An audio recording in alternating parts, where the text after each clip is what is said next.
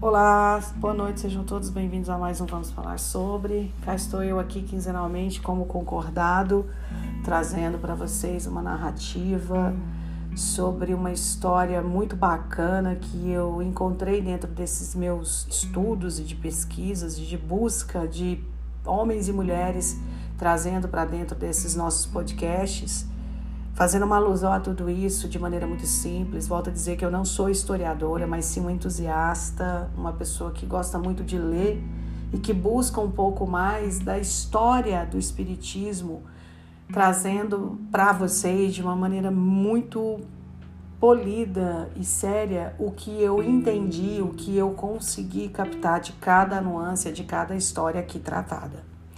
E esse em específico me chamou muita atenção, pois ele era um homem muito aquém da sua época e ele acreditava na vertente da doutrina é, universalista.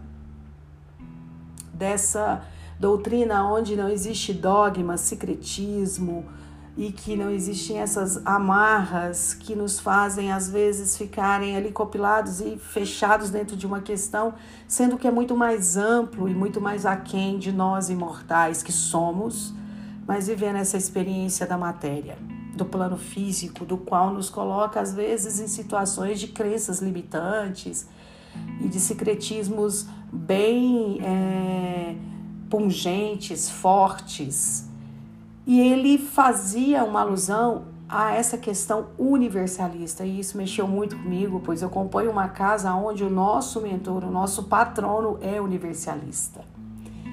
Eu acredito muito que as igrejas, os templos, as casas religiosas, seja ela de qual cunho for, elas não deveriam ter portas. Elas deveriam ser abertas para todas as pessoas que ali se fizessem presentes nessa conexão com o alto. Pois todos aqueles que buscam um templo, uma casa, uma instituição espírita, um centro evangélico, uma igreja católica, um templo budista, uma, uma casa de umbanda, enfim, seja ela qual for a sua crença, ele está adentrando dentro do seio da sua fé.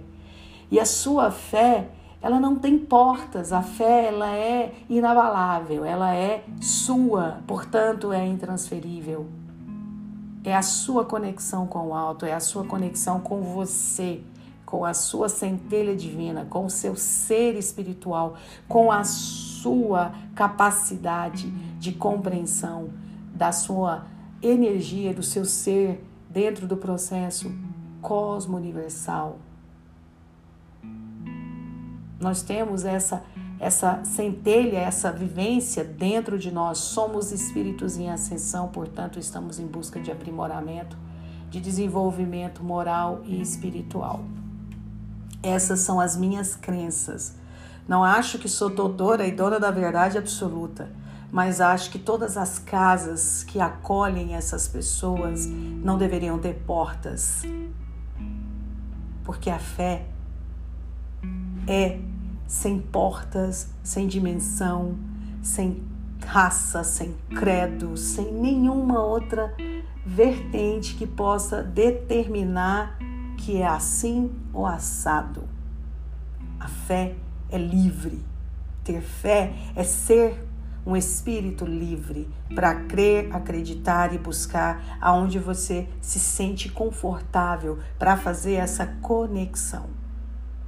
Pois bem, semana passada, é, há 15 dias atrás, aliás, a gente encerrou Joana de Ângeles, que também foi uma história linda. Eu fiquei muito emocionada em saber de todo o processo das suas encarnações e o quanto de trabalho é feito por esses irmãos mesmo depois de terem deixado o corpo físico aqui e voltado à pátria espiritual, nos auxiliando.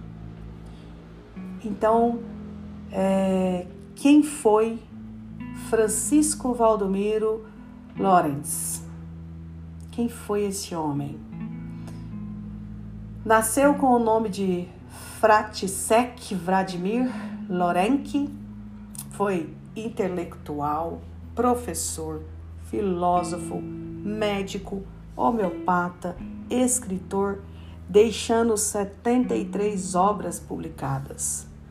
Tradutor, astrônomo, astrólogo, poligrota, dominava mais de 100 idiomas.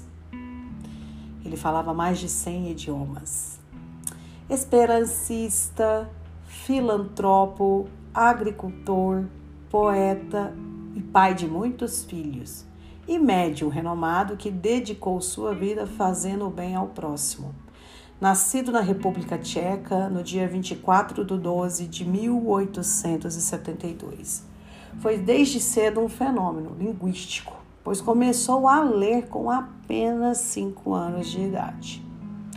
Aos 17 anos já era professor e falava fluentemente a língua inglesa e os idiomas francês, alemão, italiano, hebraico, árabe, grego, chinês, bem como aramaico, a língua falada por Jesus.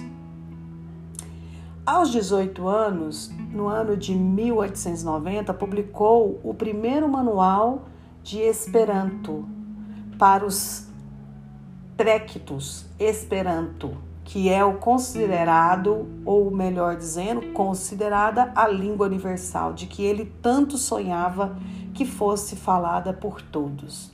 Língua pela qual se tornou um verdadeiro mestre, sendo ele um dos fundadores da Associação Universal de Esperanto em Genebra, Suíça. Aqui já deu para entender que nós estamos falando de um espírito com uma envergadura muito grande. Provavelmente com uma missão muito importante, pois se trata de um homem simples, rudimentar, que veio para o Brasil numa posição de imigrante, e a gente vai falar um pouco mais sobre isso no decorrer dos podcasts. É, constitui família, estuda, se torna astrônomo, filósofo, professor, tradutor e criador dessa linguagem chamada Esperanto, que muito é, ainda não muito é falada e poucas pessoas têm acesso a essa informação, que seria uma linguagem universal, mas uma, uma linguagem de pacificação, uma linguagem que iria ser pacificadora entre os homens numa terminologia é, não claro, longe de mim fazer uma comparação, que seria você voltar e ter como nós tínhamos o aramaico, que era uma língua falada por Jesus a alguns discípulos. Bem, isso é só o começo dessa história lindíssima que a gente vai trazer aqui. Volto daqui a 10 dias, novidade. Nós não vamos mais agora fazer esses podcasts de 15 em 15, mas sim de 10 em 10. E a gente dá, dá continuidade aqui nessa história de Francisco Valdomiro, trazendo um pouco mais para vocês. Para mim também foi uma surpresa, porque o que eu sabia sobre ele era algo muito solto, não tinha tanta profundidade, não tinha tanto conhecimento. E fiquei muito feliz ao ser tocada de poder trazer essa, essa história para aqueles que me seguem aqui e fico feliz de alguma forma ser multiplicadora, mesmo que de maneira despretensiosa, sem nenhum um objetivo a não ser de trazer, de falar e de expor, ser uma expoente dessas, dessas pessoas aqui dentro desses podcasts. Fiquem com Deus, um excelente início de semana, que a semana seja abençoada, que esse mês que começou seja um mês de muitas conquistas de muita luz, de muita consciência, de busca do eu. Essa busca que muitas vezes é ela é solista, ela é solitária, ela é calada, ela é no silêncio, mas que se faz necessário para que nós possamos ouvir a voz das nossas almas, do nosso coração e assim fazemos as melhores escolhas, ou pelo menos tentando sermos melhores dentro daquilo que, claro, nos colocamos à disposição quando fizemos o firmamento do compromisso de regressarmos a essa pátria.